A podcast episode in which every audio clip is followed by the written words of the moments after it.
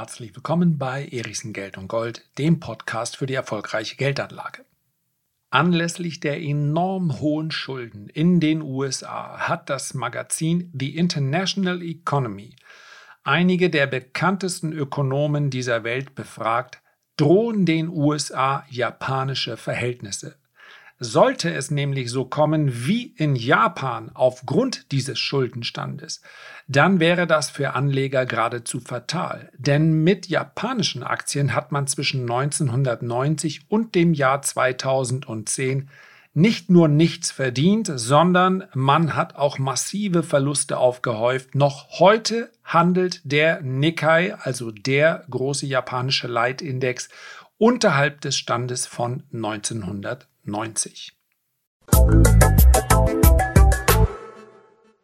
So, falls du mich im Hintergrund ein klein wenig rascheln hörst, dann liegt das daran, dass ich heute ausnahmsweise mal mit einem kleinen vorbereiteten Skript arbeite, denn ich möchte nicht einfach nur den Artikel, zumal er hier auf Englisch erschienen ist, vorlesen, sondern natürlich die wichtigsten Thesen, die wichtigsten Standpunkte hier mit dir besprechen.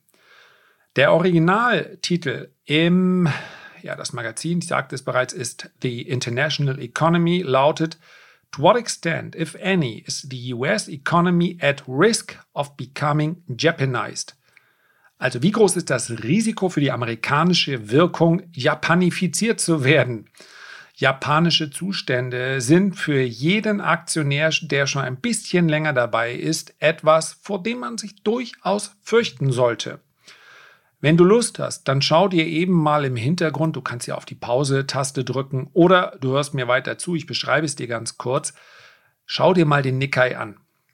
Der Nikkei stand im Jahr 1985 bei rund ja, 9000 Punkten. Fünf Jahre später handelte er bei 39.000 Punkten. Und was passiert natürlich, wenn ein Index innerhalb von fünf Jahren von 9 auf 39.000 Punkte steigt? Er zieht wahnsinnig viele Anleger an. Japanische Aktien waren hoch attraktiv. Das liegt nicht zuletzt daran, dass auch der japanische Immobiliensektor ein sehr attraktiver war. Mit japanischen Immobilien waren sowohl die Japaner als auch die Ausländer sehr zufrieden. Das hat den Aktienmarkt befeuert und wer hier eine gewisse Parallele sieht zu dem äh, Verlauf vor der Finanzkrise in den USA, aber auch zu der Entwicklung im Immobilienmarkt heute, der wird ja vermutlich diese Parallelen nicht als einziger entdeckt haben. Und genau deshalb haben sie vermutlich jetzt diese Frage gestellt. Denn was beidem vorherging, sowohl der Krise in Japan als auch einer möglichen Krise in den USA, ist ein extrem hoher Schuldenstand. Diese extrem hohen Schulden haben unterschiedliche Ursachen. Die Krise in Japan war eine Immobilienkrise. Im Anschluss im Übrigen ging es dann, ich habe es eben schon im Intro gesagt, von rund 39.000 Punkte abwärts im Tief bis auf etwa 7.000 Punkte. Und das Ganze hat 20 Jahre gedauert. Deswegen ist das eine Situation, die die meisten Anleger vermutlich mit Siechtum gleichsetzen würden. Ja, eine schnelle Korrektur um 50, 60 Prozent ist das eine, aber 20 Jahre lang unter dem Strich immer weiter abwärts. Das ist natürlich etwas, was dann nicht nur den Anleger letztendlich ziemlich fertig macht, sondern was auch dazu geführt hat, dass der japanische Aktienmarkt von den meisten internationalen Investoren heute gemieden wird. In den letzten Jahren war er deshalb wieder attraktiver, weil insbesondere im japanischen Aktienmarkt der Value-Sektor recht groß ist. Also die Kombination aus, die Aktien will keiner mehr haben und einer an sich recht gesunden Industrie und damit meine ich wirklich die Basisindustrien in Japan, macht den einen oder anderen Wert für Dividendenanleger durchaus zu einer interessanten Investition in einem sehr großen Portfolio. Wenn wir uns den Nikkei als Ganzes anschauen, dann dürfen wir feststellen, als einer der wenigen hat er noch nicht sein Hoch aus dem Jahr 1990 wieder überschritten. In Aktien zu investieren ist also nicht pauschal eine gute Idee, man muss insbesondere auch darauf schauen, ob es sich um eine, um eine ähm, Volkswirtschaft handelt, die auch netto wächst Und, und das ist durchaus etwas, was äh, aus Sicht vieler Anleger ja sowohl Bedrohung, aber vielmehr auch als Chance begriffen werden sollte, wo die Möglichkeit zu Inflation noch besteht. Denn von außen betrachtet, gerade jetzt, wo wir sagen, oh Gott, die 5, 6 Prozent Inflation, das wird uns noch die Haare vom Kopf fressen. Ja, das ist zu viel. Aber wenn wir auf Japan schauen, dann schauen wir auf zwei beziehungsweise drei beziehungsweise jetzt vier Jahrzehnte ohne Inflation. Und Inflation steht nun mal auch für Wachstum. Das heißt also, die viel zitierten 2%, die sollten schon erreicht werden. Ansonsten muss man sehr, sehr viel Geld ausgeben, um das in irgendeiner Art und Weise zu kompensieren. Und genau das ist in den USA viele Jahre lang geschehen, im Übrigen auch in der Eurozone. Inflation gab es nicht, also mussten die Notenbanken diese, diese Nachfrage künstlich kreieren. Und das hat zu einem sehr hohen Schuldenstand geführt.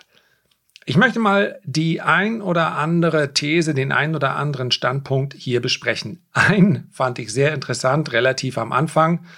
Ich möchte nicht jeden dann einem Namen zuordnen, nur da, wo es besonders interessant wird.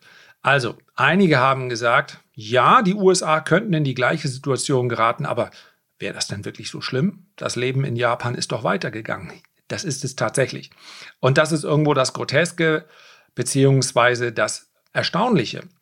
Wenn man den Lehrbüchern Glauben schenken mag, und bis zu einem gewissen Grad darf man das natürlich, aber Lehrbuch und Praxis sind dann häufig zwei verschiedene Dinge und Lehrbücher werden eben oft geschrieben, nachdem man eine Beobachtung in der Praxis machen konnte. Ist ja auch ein normaler Versuch, ja, beziehungsweise ein normaler Weg. Ist eigentlich wie eine äh, Versuchsreihe, die dann in der Realwirtschaft sich abspielt. Also ja, das Leben in Japan ging weiter meines Erachtens, und der ein oder andere Ökonom wird mir da möglicherweise zustimmen, liegt das natürlich auch daran, dass Japan in mehrfacher Hinsicht eine Insel war. Das heißt, wenn der Rest der Welt wächst, wächst und wir haben hier insbesondere starkes organisches Wachstum erlebt in den USA für 20 Jahre und dann für 15 Jahre in China. Dann kann natürlich auch eine große Exportnation, und das ist Japan noch immer, war aber im ganzen Zeitraum eben auch eine Nettoexportnation, dann kann die mit so einer, in so einer Umgebung durchaus weiter existieren, ohne dass es der Gesellschaft furchtbar schlecht geht.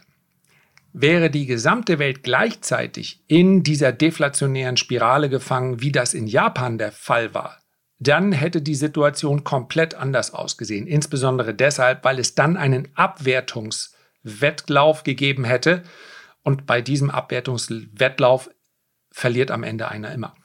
So wurde Japan, wenn man das so will, vom Rest der Welt äh, mitgetragen. Der Export lief weiter, weil eben nach wie vor die Weltwirtschaft als Ganzes in Ordnung war. Insofern, das ist schon mal meines Erachtens eine andere Situation in den USA. Wenn die USA in eine deflationäre Spirale rutschen, dann werden wir das merken. Eine andere Aussage lautete, theoretisch ist es möglich, aber in den USA gibt es andere Voraussetzungen als in Japan, insbesondere kultureller Natur. In den USA werden mehr Risiken eingegangen. Die USA sind ein Land mit Migration, also mit Einwanderung, und es gibt sehr viel mehr Gründungen. Und das kann man letztendlich statistisch genau so belegen. Es ja, ein bisschen, äh, ein bisschen, ich weiß gar nicht, ist das zynisch oder ist das ironisch oder ist es einfach nur feststellend, wenn ich sage, die Japaner sind uns hinsichtlich ihrer Mentalität vermutlich näher. Also uns Deutschen, vielleicht auch uns Deutschen und uns Österreichern, als äh, die Amerikaner. Seien wir mal ganz ehrlich. Wie häufig haben wir schon über Statistiken gelächelt oder sogar ein bisschen äh, besorgt geguckt, wenn es hieß, na ja, der Amerikaner nimmt dann gerne auch mal 90 Prozent seines Einkommens und gibt es einfach aus für Konsum. Es wird schon morgen so weitergehen. Das klingt nicht so richtig deutsch, oder? Und das ist in, den, ja, in Japan eben auch etwas anderes. Aber Joe Average, also der Durchschnittsbürger in den USA, hält die Bude am Laufen. Sein Optimismus, dass es morgen weitergehen wird und damit heute auch die Kreditkarte glühen darf, ist es, die die, um, die amerikanische Wirtschaft so stabil hält. Ein Zuruf von Joe Biden. Keine Sorge, meine lieben amerikanischen Landsmänner und Landsfrauen. Die Schecks werden kommen. Ihr braucht nicht aufhören zu konsumieren. Und was haben sie getan? Sie haben nicht aufgehört zu konsumieren. Darüber können wir lächeln, aber das ist etwas, was für eine Wirtschaft natürlich grundsätzlich gut ist. Und das gilt auch für die Unternehmenskultur. Insbesondere bei kleinen und mittleren Unternehmen. Ein riesiger Bogen, ein riesiges Fass, welches hier aufzumachen wäre, denn natürlich ist es richtig, dass wir so etwas wie einen Kündigungsschutz haben. Aber natürlich ist es auch richtig, dass ein Unternehmen sehr viel schneller gegründet werden kann, wenn derjenige, der dort gründet, weiß, zur Not mache ich in drei Monaten alles wieder dicht. Das ist nicht so einfach bei uns. So ist es eben mit den Münzen, die man hochwirft. Es hat in der Regel immer zwei Seiten. Ein anderer Punkt ist die Einwanderung, ein ganz wesentlicher Faktor für die amerikanische Wirtschaft, die immer schon ein Hort für diejenigen waren, die, die mehr wollten, die gut ausgebildet waren. Und dieser, dieser gesamte Komplex beziehungsweise der Themenbereich der kulturellen Unterschiede das ist einer, der viel zu häufig unterschätzt wird.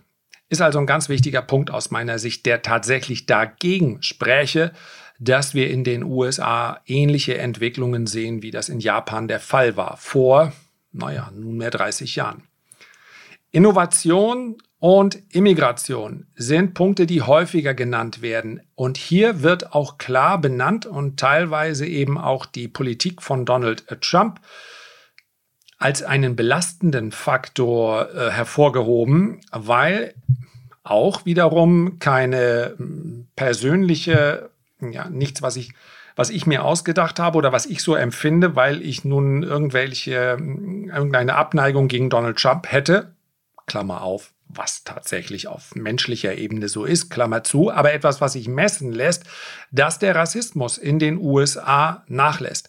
Und das ist etwas, was bei uns ein Problem ist und schwierig, was aber für ein Land, welches davon lebt, dass gute Arbeitskräfte einwandern, dass gute Arbeitskräfte äh, gründen, dass gute Arbeitskräfte ähm, dafür auch dann wieder eigene äh, Communities bilden, die als Konsumenten da sind. Das ist für die Immigration, ist für die amerikanische Gesellschaft enorm wichtig. Dass diejenigen, die davon profitieren, in den allermeisten Fällen keine Migranten sind, ist auch richtig. Als Konsument werden sie aber gebraucht.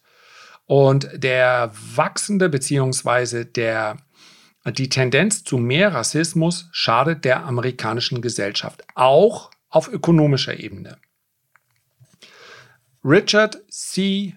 Koo sagt, Vielleicht bräuchte es ja ein System, in welchem man Schulden begrenzt und bei Profiten darauf achtet, wie sozial und gesellschaftsverträglich sie erzielt werden, indem also die, das Maximieren eines Profits nicht mehr den obersten Stellenwert hat.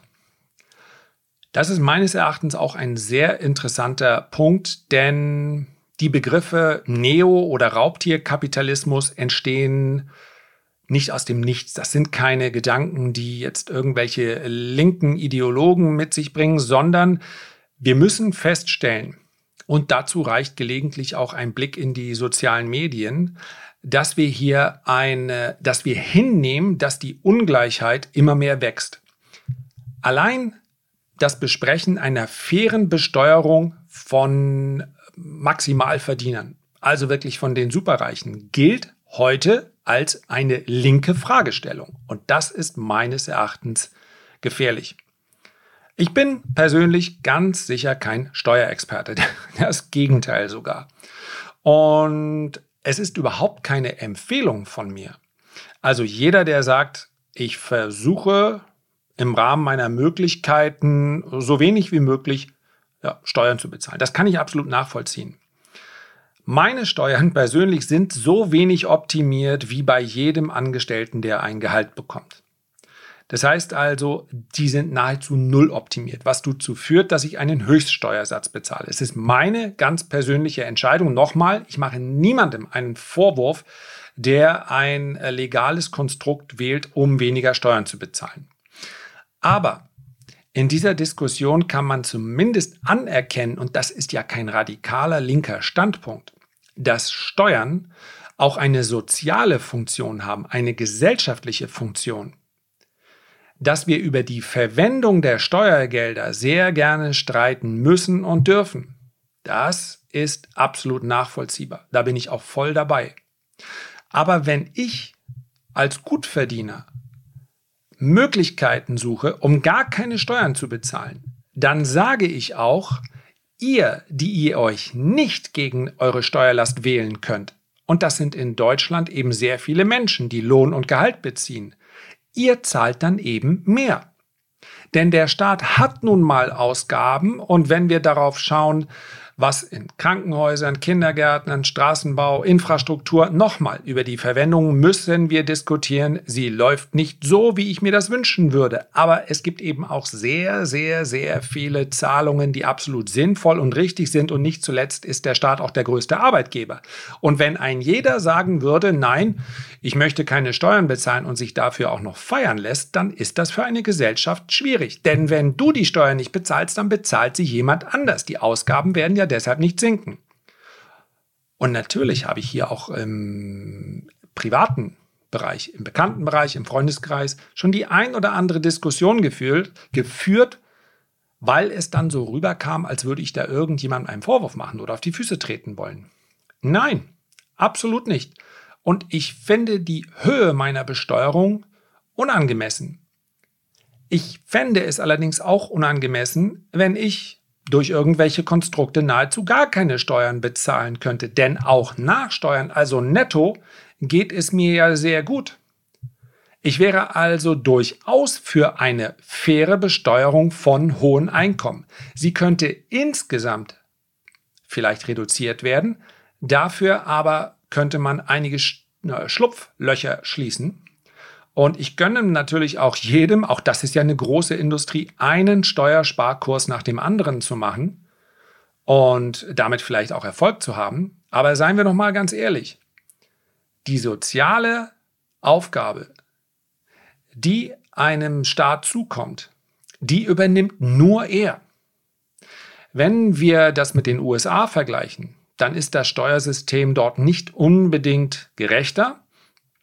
Es ist vor allen Dingen darauf angewiesen, und das ist wieder eine kulturelle Geschichte, dass einige sehr, sehr Vermögende dann mit privaten Spenden Einrichtungen am Laufen halten. Wenn sie das nicht täten, und das passiert insbesondere in Absprungphasen der äh, wirtschaftlichen Aktivität, dann haben viele dieser Einrichtungen Probleme und können sich dann eben nicht mehr um die sozial Schwachen kümmern. Und hier muss man einfach sagen, in was für einer Gesellschaft möchte ich leben? Und könnte man das nicht insgesamt gerechter gestalten, ohne dass es dann gleich wie ein linker Vorschlag daherkommt? Und die Linken haben ja in der Vergangenheit sowieso alles verbockt. Diese Einstufung in links und rechts oder gar in Sozialist und Kapitalist ist eine, mit der ich persönlich überhaupt nichts anfangen kann. Ich verstehe, dass man hier lustige Memes draus basteln kann.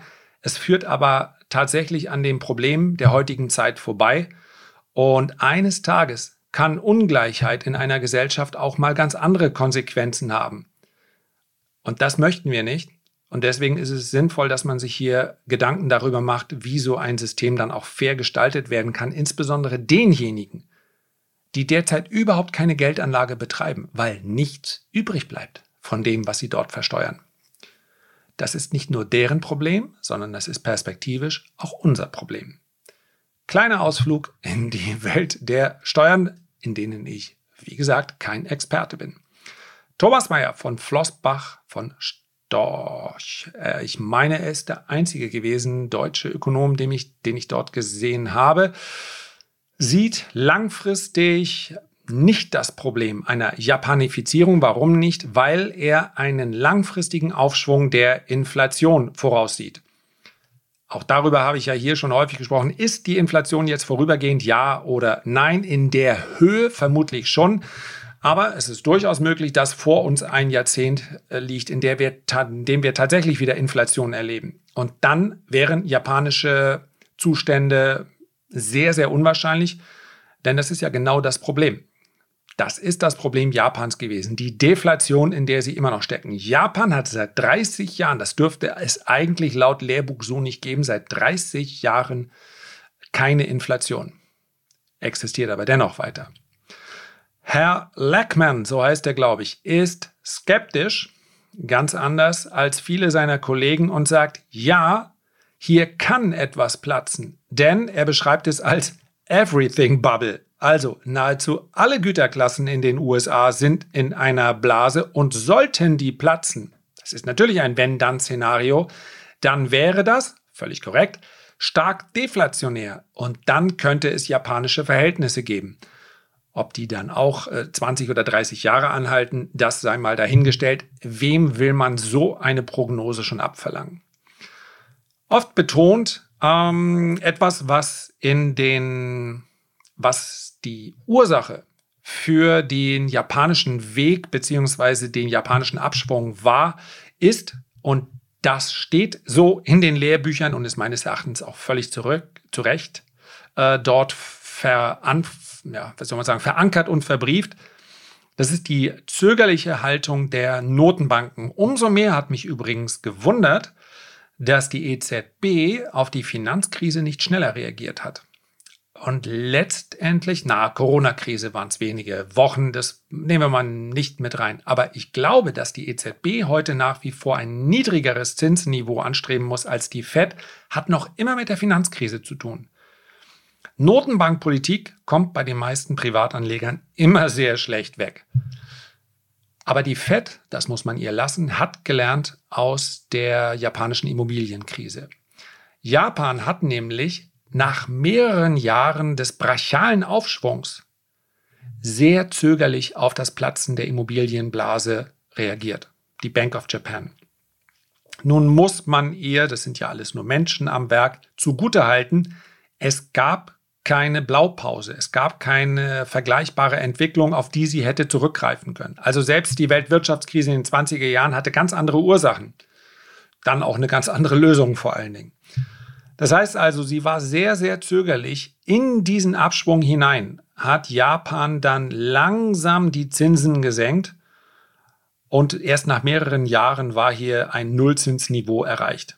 Das war so langsam, dass der Finanzmarkt das Vertrauen schon lange verloren hatte. Und das muss man der Fed lassen nach dem Platzen der Immobilienblase in den USA und der damit einhergehenden Finanzkrise hat die Fed unglaublich schnell reagiert und damit wahrscheinlich auch die USA am schnellsten aus dieser Krise herausgeführt. Und jeder, der sagt, ja, ja, das ist alles auf Kosten von, nee, das stimmt nicht. Wenn man sich heute europäische und insbesondere deutsche Banken anschaut, dann ist das seitdem ein Trauerspiel. Wenn man sich amerikanische Banken anschaut, und das hat, sind nicht eigene amerikanische Standards, nach denen amerikanische Banken dort gut sind, sondern das sind internationale Standards. Die haben eine saubere Bilanz. Sie, jeder Stresstest für amerikanische Banken läuft besser ab als für europäische Banken. Ja, nicht, dass die europäischen Banken sie nicht bestehen würden. Es geht hier nicht darum, ob hier eine Bankenpleite droht. Aber für die Aktionäre waren unter anderem die amerikanischen Banken, fragt mal Herrn Buffett, ein gutes Investment seitdem. Das kann man von europäischen Banken nun wahrlich nicht behaupten. Also, diese zögerliche Haltung der Bank of Japan war ein ganz großes Problem. Das wäre von der Fed äh, nun wahrlich nicht zu erwarten. Insofern das spricht nicht dafür, dass es hier zu einer Japanifizierung kommt. Shen Zhu sagt, es kann durchaus so kommen wie in Japan. Es ist, so wahr, es ist sogar wahrscheinlich. Er ist von Alpine Macro. Und er nennt ganz wesentliche Punkte. Punkte, die aus meiner Sicht wirklich relevant sind, wenn man den amerikanischen Aktienmarkt jetzt unabhängig davon, ob es zu einer Japanifizierung kommt, wenn man den unter die Lupe nimmt auf Sicht der nächsten fünf bis zehn Jahre. Wir haben eine Bevölkerung, die nach wie vor altert. Wir haben Löhne, die zu langsam steigen. Wir haben eine relativ schwache Infrastruktur. Ja, wenn man durch den mittleren Westen der USA fährt, natürlich ist das Land sehr groß. Aber Digitalisierung ist eins. Das andere ist die Infrastruktur, beispielsweise was die Logistik angeht. Und die hat sich in einigen Gebieten in den letzten 20, 30 Jahren kaum verändert. Wer mal über einen amerikanischen Highway gebrettert ist, der weiß, dass es Sinn macht, dass man auf amerikanischen Autobahnen auf allen Spuren schnell fahren darf und überholen darf. Weil man dort riesigen Schlaglöchern ausweichen muss. Nicht in Manhattan. Aber rund um Los Angeles oder San Francisco sieht die Sache schon ganz anders aus. Dann haben wir ein verglichen an dem äh, Bildungsstand und dem Einkommensstand der Bevölkerung ein unterentwickeltes Gesundheitssystem.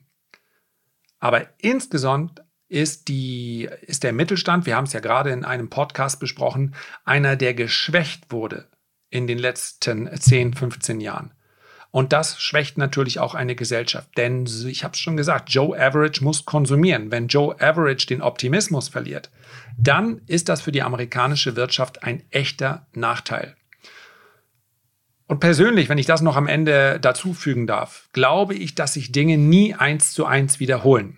Und wenn ich das jetzt in skeptischer Art und Weise auch noch hinzufügen darf, Deutschland ist hinsichtlich seiner der Aufstellung der Wirtschaft, hinsichtlich seines kulturellen Backgrounds Japan deutlich näher als den USA.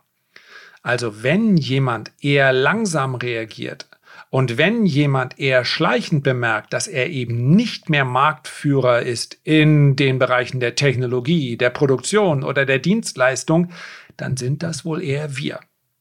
Das große Problem der USA ist meines Erachtens die Ungleichheit und ein Bildungssystem, welches diese Ungleichheit noch massiv forciert. Bildung ist unglaublich teuer in den USA.